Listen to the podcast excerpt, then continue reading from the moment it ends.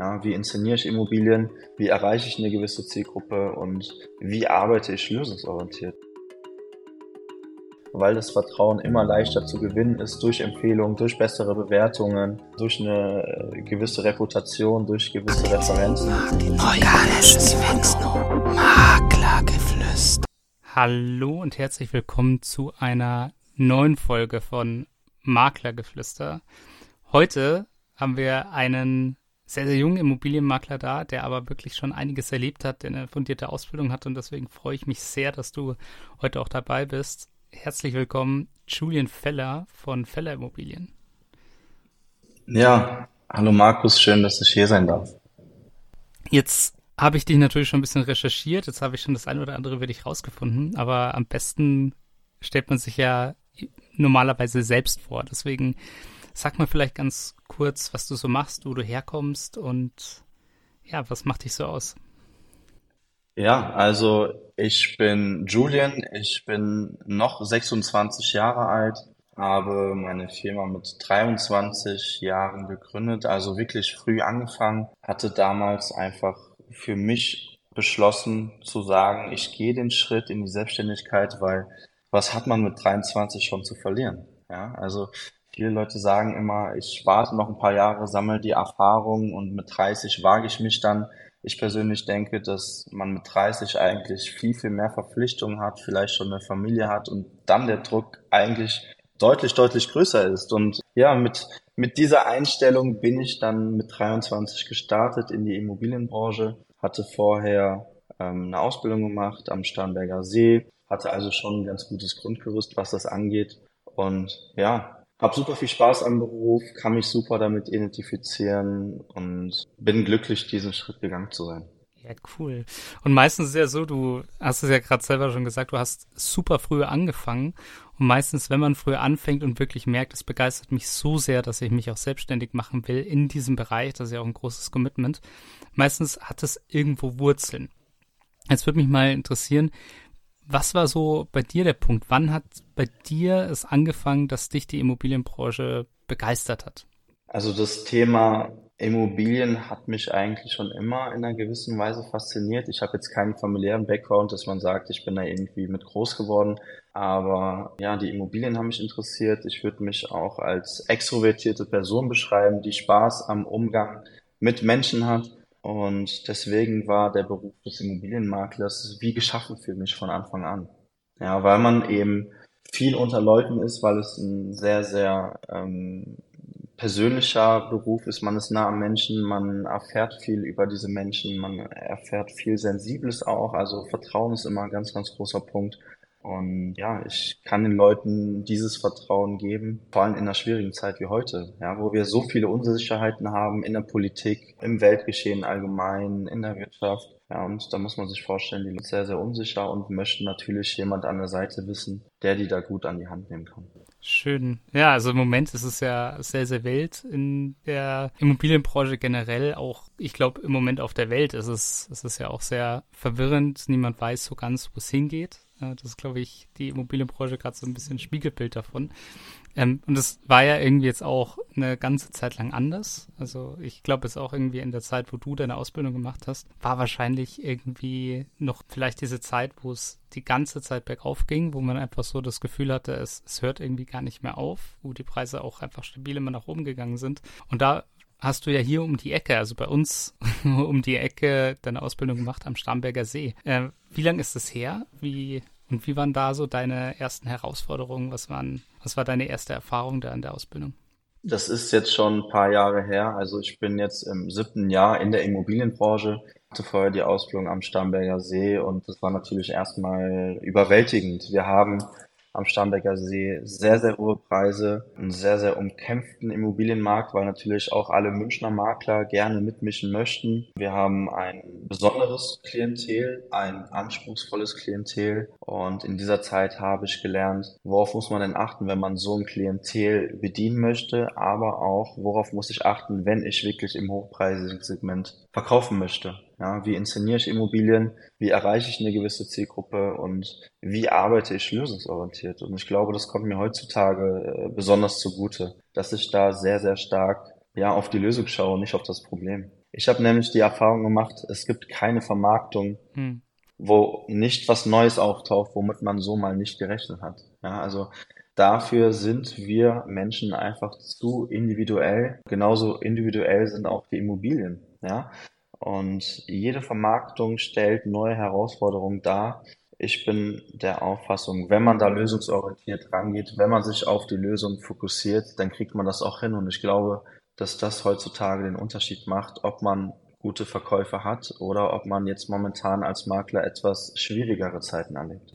Das stimmt, das ist wahrscheinlich schon etwas, was die Leute sehr äh, verbindet und, was wahrscheinlich eine sehr große Gemeinsamkeit ist von den Leuten, die halt den ganzen Tag damit verbringen, zu sagen, oh Gott, was mache ich jetzt und, und wo geht's jetzt weiterhin? Und äh, gleichzeitig ist es wahrscheinlich schon eine ganz große Gemeinsamkeit auch von den Menschen, die sagen, es ich kann vielleicht in dieser Zeit bieten sich vielleicht gerade Chancen, dass ich hier dann doch irgendwie so meinen Vorteil bekomme. Absolut. Und so, wie fandest du es? Wie hat es dir so gefallen am Starnberger See? Das war ja sicherlich auch eine super intensive Zeit, so ein bisschen.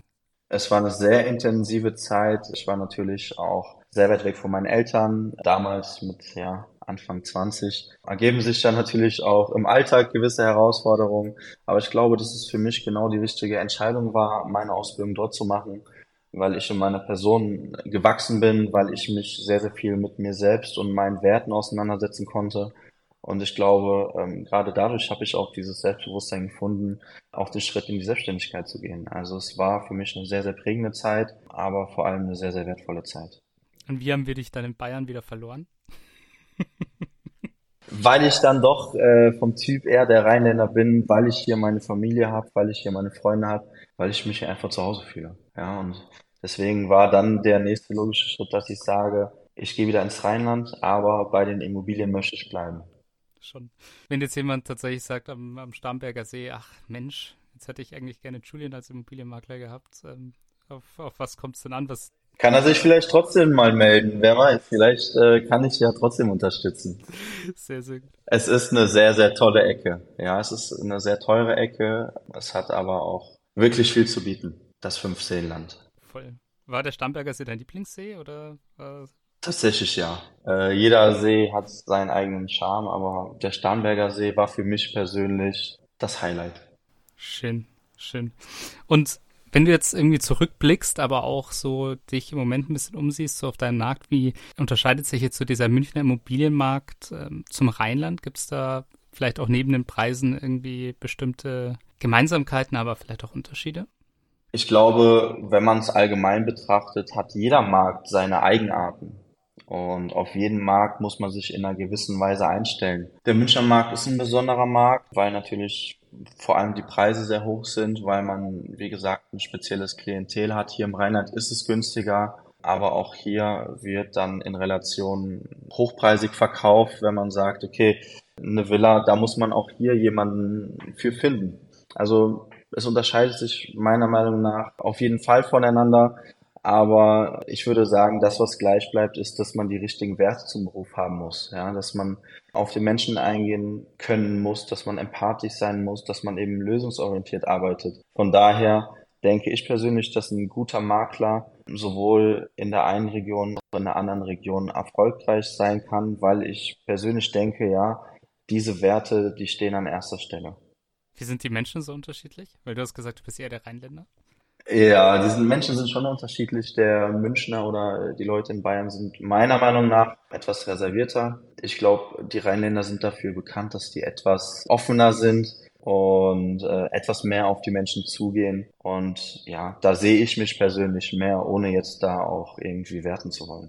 Voll. Also ehrlich gesagt, ich glaube, das ist auch so etwas, was ich immer wieder höre von Menschen, die nach München kommen, die auch länger hier leben, die sagen, ach, in München, wenn ich da irgendwie hinziehe und nicht aufgewachsen bin und nicht schon durch Fußballvereine oder früher ähm, da schon Menschen habe und Menschen kenne, dann wird es irgendwie auch relativ schwierig, weil tatsächlich irgendwie so die, die Leute hier ein wenig reservierter sind und äh, das ist, glaube ich, eine ganz große Sache. Und ich war erst vor kurzem im Rheinland und bin jetzt beruflich auch immer wieder da und merke, da ist tatsächlich nochmal eine ganz tolle Offenheit, wenn man da allein schon abends im Hotel ist und da an den Hotelbars sitzt. In München redet da gefühlt keiner mit jemandem. Und im Rheinland hat man gefühlt drei Freunde.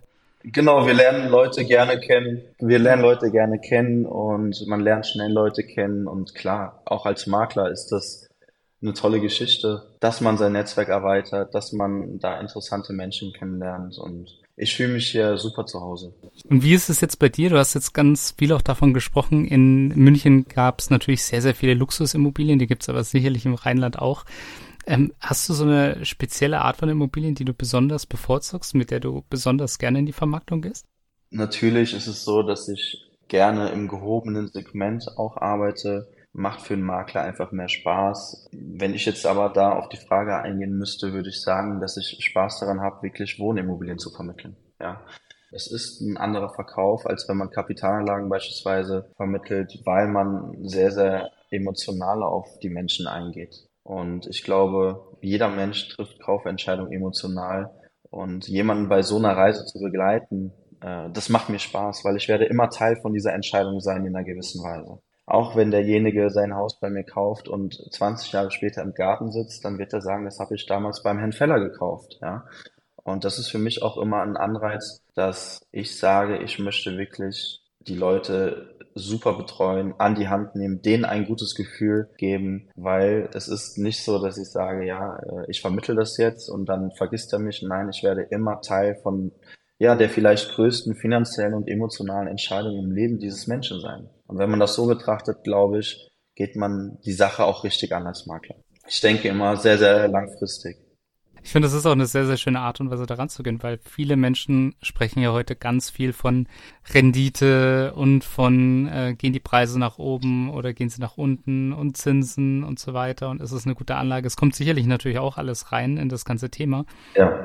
Aber speziell, wenn man jetzt ähm, auf der Suche ist äh, nach einer neuen Immobilie, merkt man ja ganz schnell als Käufer, ja, und wenn man wirklich das so aus Käufersicht betrachtet, dass man wirklich sich das anschaut, sich schon überlegt, wo stelle ich denn was hin, ähm, wo könnten denn für die späteren Kinder da irgendwie bestimmte Räume sein, ähm, wo, wie wachsen die auf, wie wird das sein, wenn die in die Schule gehen und so. Also ich finde, das ist tatsächlich eine, eine ganz, ganz große Sache, die vielleicht auch teilweise zu kurz kommt. Ich persönlich sage sogar gerade im Bereich Eigenheim, kann man nur so verkaufen.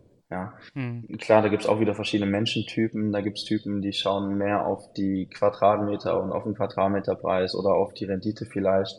Ich persönlich bin der festen Überzeugung, dass wir Menschen, wenn es ums Eigenheim geht, die Kaufentscheidung emotional treffen. Und wenn ich es nicht schaffe, als Makler jemanden eine gewisse Emotion rüberzubringen oder auch vielleicht das Haus einfach wirklich nicht das ist, was er sich vorstellt, dann weiß ich auch, es wird keinen Verkauf geben. Ja. Ich lege die Vermarktung darauf aus, dass ich eben die Emotionen der Menschen erreiche. Das fängt dann an bei Videos, das fängt an bei Bildern. Ähm, ich lege einen sehr, sehr großen Wert auf den ersten Eindruck, ja, weil ich denke, hm. genauso wie bei Menschen gibt es auch für Immobilien einen ersten Eindruck und wir kennen es selbst, wenn wir jemand neu kennenlernen und der erste Eindruck ist schwierig, dann dauert das eine ganze Zeit, bis man so einen Eindruck auch revidieren kann. Und ich bin der Überzeugung, dass wir diese Zeit am Immobilienmarkt nicht haben. Gerade jetzt, wo noch mal mehr Angebot auf dem Markt ist, muss der erste Eindruck stimmen. Und deswegen geben wir da immer Vollgas, damit die Inszenierung der Immobilie passt und direkt auch Emotionen vermitteln kann. Voll. Also beginnt es bei dir für, bei der Besichtigung? Nein, vorher. Okay, also schon so direkt im Exposé. Das beginnt, genau, es beginnt mit dem Moment, wo derjenige die Immobilie im Internet entdeckt. Ja. Das machen wir über Videos, über bewegte Bilder, über Drohnenaufnahmen. Äh, wir sind sehr, sehr stark, was Social Media angeht. Wir wollen halt, wie gesagt, direkt ein gewisses Gefühl erwecken. Ja, derjenige soll direkt ein gewisses Gefühl mit der Immobilie verbinden. Und ich glaube, das macht den Unterschied zwischen, ja, ist ganz nett und wow, muss ich mir mal anschauen. Und gerade heute, wo weniger Leute nachfragen, wo allgemein auch weniger Leute kaufen können, ja, sind wir natürlich froh um jede Besichtigung, die wir haben. Das ist total interessant, dass du das sagst, weil wir haben das auch jetzt miterlebt. Ich glaube, so viel von unseren internen Daten darf ich jetzt auch nach außen geben, dass wir früher wirklich ganz starken Fokus darauf hatten, dass wir die günstigeren Visualisierungen und Grundrisse verkauft haben. Und jetzt merken wir, dass es da eine ganz starke Verlagerung gab. Das hat jetzt auch zu ganz großen internen Umstrukturierungen bei uns geführt in der Produktion und auch in der Planung, dass plötzlich wirklich auch die 3D-Varianten, die ähm, ja, isometrischen Visualisierungen und isometrischen Grundrisse, die wir immer hatten, dass die jetzt tatsächlich noch mehr in den Fokus gerückt sind. Also da hat tatsächlich irgendwie auch ein Umdenken auf dem Markt stattgefunden. Ganz offensichtlich, dass Leute jetzt immer mehr hochwertige Grafiken, hochwertigere Visualisierungen kaufen. Das ist ganz interessant. Ja, schönes Beispiel. Und genau das ist ja das, was ich eben meinte der erste Eindruck ist sehr entscheidend. Und dann überlege ich als Makler, okay, nehme ich den Grundriss aus der Bauakte von 1972 oder mache ich vielleicht mal eine schöne Visualisierung draus, die aber den Käufer nochmal anders anspricht als ja eben so ein alter Grundriss. Und das fängt bei Grundrissen an, das geht über Bilder. Ja, also ich mache jedes Bild, das irgendwie im Internet auftaucht, mit einem Fotografen. Hm. Weil ich sage, ich bin ein guter Makler, es gibt aber bestimmt bessere Fotografen als mich. Auch wenn ich das irgendwie ganz okay hinbekommen würde, ja. Aber ich lege wirklich viel Wert darauf. Wir richten teilweise auch ein per Homestaging. Was wir jetzt auch oft machen, sind Visualisierungen im Innenbereich, wo man renovierungsbedürftige Räume zeigt, wie sie aktuell sind, aber auch was man draus machen kann. Mhm. Und da schnüren wir für jede Immobilie ein Paket zusammen, wo wir sagen, wenn wir das so inserieren, erreichen wir die richtige Zielgruppe. Und das darf auch was kosten als Makler. Ja, also ich investiere für meine Kunden mit. Ich sage nicht, ich bin auf Sparflamme und irgendjemand kauft es schon. Nein, ich investiere richtig Geld, weil ich aber dann eben weiß, erstens, ich krieg's besser verkauft, ich erziele einen besseren Preis und der Kunde ist super, super zufrieden und langfristig kommen vielleicht Empfehlungen zurück. Hm. Ja, also vielleicht auch an viele Makler da draußen. Ich glaube, man darf in der heutigen Zeit nicht am falschen Ende sparen. Investiert mit und euer Kunde wird es schätzen, der Käufer wird es schätzen und ihr werdet langfristig nochmal als Makler auch ganz anders wahrgenommen. Es gibt äh, in den sozialen Medien jetzt mittlerweile einen Kommentar, den ich immer wieder lese, wenn man irgendwie so total beeindruckende Dinge sieht. Da steht dann immer drunter, mein Ego sagt mir, ich kann das auch. Und das ist wirklich eine, eine ganz krasse Sache, weil häufig macht man zum Beispiel selber Fotos und man findet die dann selber ganz toll und sagt, ja, das passt, das ist ja eigentlich wie vom Fotografen. Und dann hat man es in seinem Exposé und dann sieht man daneben ein professionelles Exposé von jemand anderem, der vielleicht da seine Fotos von einem Profi gemacht hat, wie du. Und man sieht es tatsächlich trotzdem. So, man merkt, dass irgendwie so eine extrem lange Ausbildung schon auch einiges bringt. Und ich kenne ja mittlerweile auch einige Fotografen in dem Bereich. Und da sieht man tatsächlich so, was die alles, die ja einfach blind aufzählen können, auf was man da alles achten muss, wenn man den perfekten Shot macht. Das ist tatsächlich einiges und es ist ja auch ein Vollzeitjob. Genau deswegen. Ja, also da mein Appell, nehmt einen Profi zur Hand, ob es jetzt um Bilder geht, um Videos, äh, wenn es um Visualisierung geht.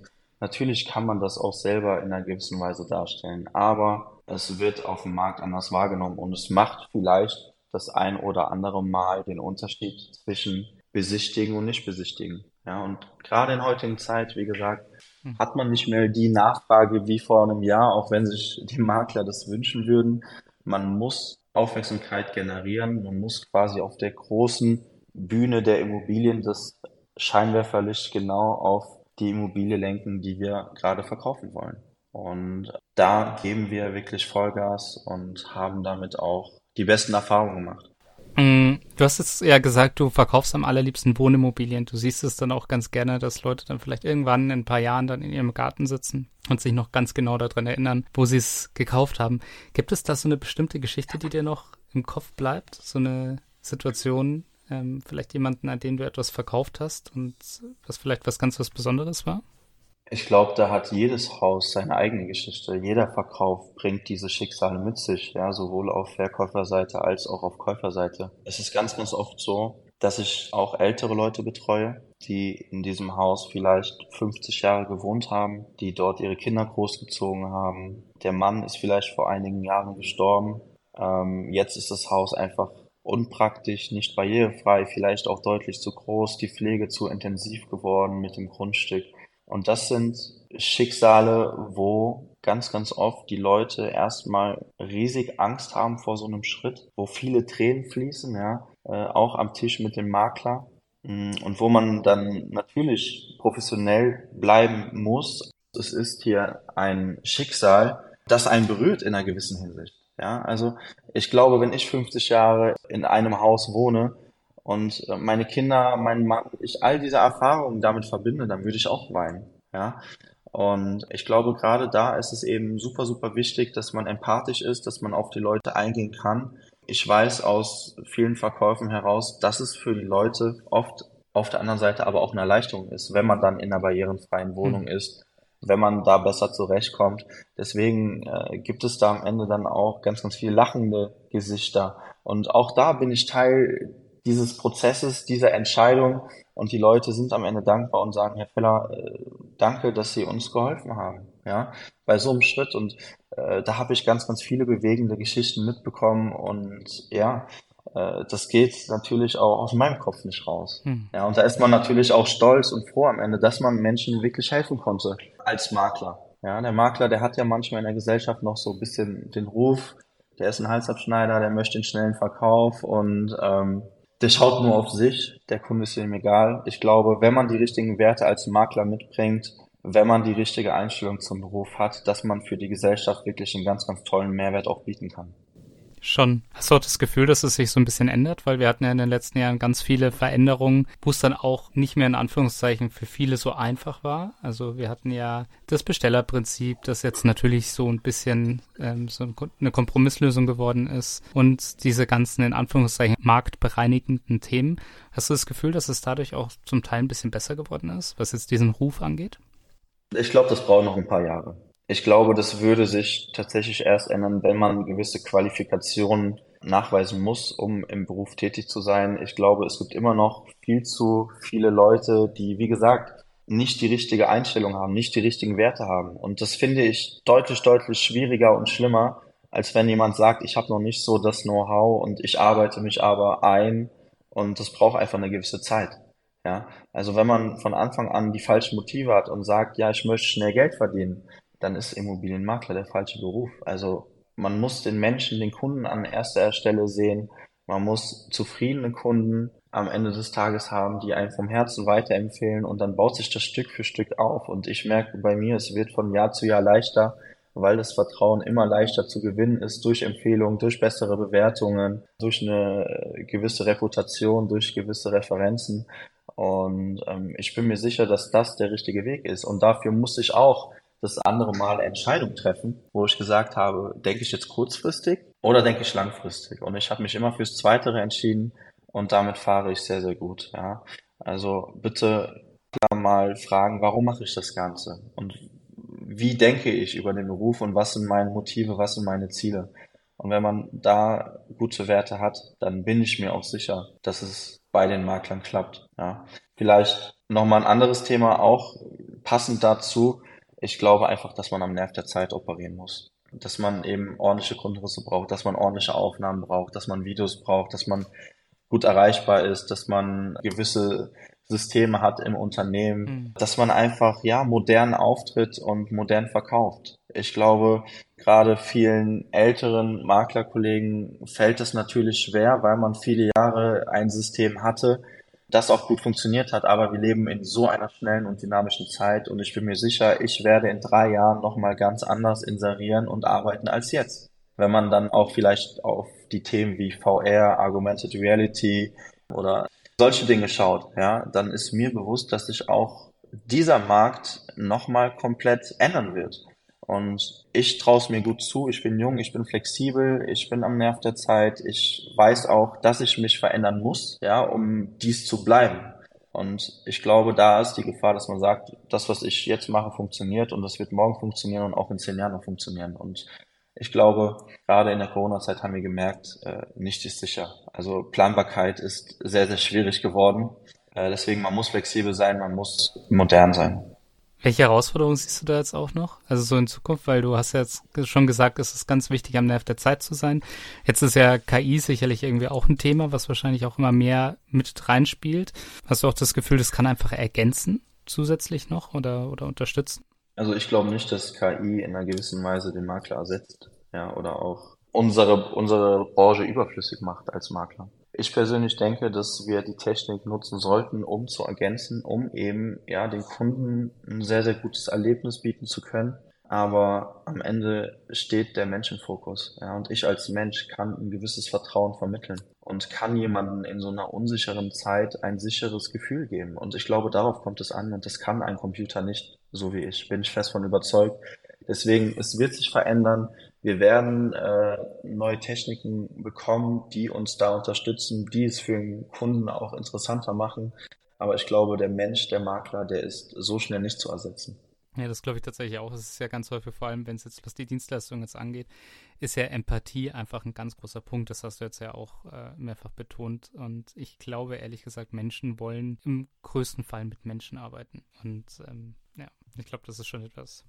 Gehe ich auch fest von aus. Und wenn ich die Rückmeldung vom Kunden bekomme, Herr Feller, Sie haben uns hier die Sicherheit gegeben, die wir gebraucht haben. Wir waren vorher wirklich lange auf der Suche, aber hier hat sich das einfach gut angefühlt, ja. Dann merke ich wieder, wie wichtig das ist, wie wichtig dieses Thema Vertrauen auch ist. Und das Vertrauen erarbeite ich mir hart, indem ich schonungslos ehrlich bin zum Kunden, indem ich ganz direkt bin, nicht um einen heißen Brei rede und die Leute freuen sich darüber. Man könnte denken oder viele Viele Makler denken vielleicht, wenn man gewisse Mängel anspricht, ist der Verkauf schwieriger und hm, wie sieht's denn aus? Kriege ich das dann überhaupt los? Und äh, dann wird er weniger bieten. Ich persönlich bin da ganz anders gestrickt und sage, desto mehr ich den Kunden darauf hinweise, was hier vielleicht nicht in Ordnung ist, ja, wo er noch Geld investieren muss, desto mehr vertraut er mir. Und er wird an einen Punkt kommen, wo er sagt, der Herr Feller hat mir diese Dinge gesagt, konnte mir sage ich mal, äh, das Fundament geben, eine gute, bewusste Entscheidung zu treffen. Mich erwarten hier keine bösen Überraschungen und das fühlt sich doch gut an.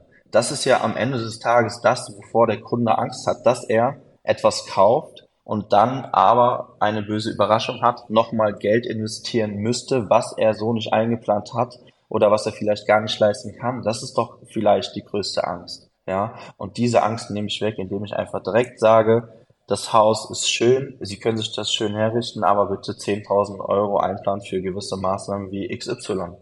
Und ähm, ich glaube, das ist heutzutage auch hm. eine Sache, die unumgänglich ist. Der Kunde merkt es unterbewusst. Ist es jemand, der aufrichtig mit mir umgeht oder ist es der Makler, der eine Floskel nach der anderen bringt und das Ding irgendwie nur schönreden möchte?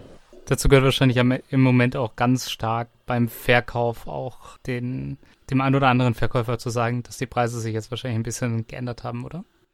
Absolut. Auch da, ja, gleiches Prinzip. Ich gehe mit den Leuten ganz direkt um. Ich verkaufe keine Luftschlösser. Es bringt mir gar nicht als Makler, wenn ich dem Verkäufer nach dem Mund rede. Ja, tolle Immobilie, ja, den Preis kriegen wir. Und dann rufe ich nach drei Monaten das erste Mal an, ja, Preis muss runter, kommt keiner. Dann rufe ich nochmal drei Monate später an, ja, kriegen wir so nicht hin.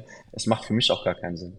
Ja, ja. Und da sind wir wieder beim Thema Vertrauen. Wenn der Verkäufer mir vertraut, weil er weiß, ich bin der Experte, ich weiß es in der jetzigen Marktsituation einzuschätzen, dann kriegt man das auch gut hin momentan. Und dazu gehört aber eben auch viel Zeit zu investieren, dem Verkäufer den Markt zu erklären, dem Verkäufer zu zeigen, wie arbeite ich, welche Zielgruppe sehe ich, welche Maßnahmen sind dafür wichtig. Und das ist auch so eine Sache. Ich bin kein Freund davon, eine Bewertung zu machen innerhalb von 20 Minuten oder vielleicht sogar nur online mal ein paar Kennzahlen einzugeben. Ich nehme mir wirklich Zeit für die Geschichte im Vorfeld. Und dann habe ich aber auch das Vertrauen und dann weiß der Eigentümer auch, wenn ich sage, wir müssen mit dem Preis runtergehen, das ist nicht meine Intention ist, möglichst schnell einfach jemand zu finden und zu verkaufen, sondern dass es wirklich so ist, weil der Markt momentan nicht mehr hergibt. Und es ist ja oft so, dass es schwierig ist, dass es mit längeren Vermarktungszeiten verbunden ist, dass Herausforderungen eintreten, mit denen man so nicht gerechnet hat. Also ich hatte gerade im Hochpreisesegment teilweise Verkäufe, da hatten wir drei Zinserhöhungen während der Vermarktungszeit. Ja, und nur wenn man da das Vertrauen hat und auf den Verkäufer wieder ganz offen zugeht und sagen kann, die Situation hat sich geändert, diese Maßnahmen würde ich jetzt ergreifen, damit wir trotzdem Verkauf haben. Das ist auch Sinn und nur dann nimmt der Verkäufer einen wahr und ähm, sagt, das ist ein Makler, egal in welcher Situation, der hat in mein Interesse gehandelt und den konnte ich blind vertrauen. Ja, es klingt ja auf alle Fälle schon mal sehr, sehr gut. Und wenn du jetzt nur noch so ein bisschen nach vorne blickst, wo geht's für dich und, und für Fälle Immobilien generell in Zukunft hin? Ja, ich persönlich hatte bisher ein sehr gutes Jahr, ein sehr erfolgreiches Jahr. Ich komme sehr, sehr gut mit dem neuen Markt zurecht. Meine Ziele sind ganz klar, noch mehr Eigentümer oder Immobilienverkäufer glücklich zu machen, meinen Namen weiter auszubauen, dass jeder hier im Rheinland weiß, wenn ich eine Immobilie verkaufen möchte, bin ich beim Herrn Feller in besten Händen. Habe jetzt zwei Mitarbeiter reingeholt, also wir sind da auf Wachstumskurs. Wir haben äh, das Büro geändert, sitzen jetzt direkt in der Koblenzer Innenstadt. Also ich sehe eigentlich nur eine Richtung. Aber klar, das bedeutet, wie gesagt, die richtigen Werte mitbringen, Vollgas geben und einfach für den Beruf brennen. Sehr, sehr schön. Also wir wissen jetzt mittlerweile Koblenzer Innenstadt, wenn man auf dich zukommen möchte. Wie geht's online? Du hast gesagt, du bist auf den sozialen Medien ja auch noch viel unterwegs. Da haben wir uns ja auch gesehen. Ja, genau. Also online bei Instagram bin ich jederzeit zu erreichen. Ich heiße da Julian Feller zusammengeschrieben. Wenn ihr da draußen eine Frage habt oder einfach mal mit mir sprechen möchtet, dann keine falsche Scheu. Meldet euch einfach mal. Und ja, wenn ihr in Koblenz seid, auch gerne mal Bescheid geben. Ist eine ganz, ganz tolle Stadt für alle, die noch nie hier waren. Und ein Besuch lohnt sich auf jeden Fall. Julian, dann vielen Dank, dass du zu Gast warst. Das hat mir auf alle Fälle sehr, sehr viel Spaß gemacht. Ich wünsche dir ganz viel Erfolg für die Zukunft. Und jetzt auch erstmal ein schönes Wochenende. Wir haben ja heute Freitag, wo gerade die Aufnahme ist. Ja, danke. Wünsche ich dir ebenfalls. Hat wirklich viel Spaß gemacht, mit dir zu sprechen und war für mich auch eine tolle Erfahrung. Dann bis zum nächsten Mal. Ciao. Maklergeflüster ist ein Podcast von McRundris. Wenn ihr jetzt also sagt, euch hat der Podcast gefallen und ihr wollt den weiterhin unterstützen. Dann könnt ihr das zum einen natürlich mit einem kostenlosen Abo tun. Zum anderen könnt ihr das aber auch machen, indem ihr eins von den tollen Produkten von McGrundriss kauft. Wenn ihr jetzt also sagt, ihr braucht gerade für eine Immobilie ein Grundriss oder ihr braucht eine 360-Grad-Tour oder ihr braucht eine Innenvisualisierung oder eine Außenvisualisierung, dann geht jetzt doch einfach mal auf mcgrundriss.de Schaut euch mal um, was es da so für Produkte gibt und vielleicht findet ihr ja das Richtige für euch. Viel Spaß dabei.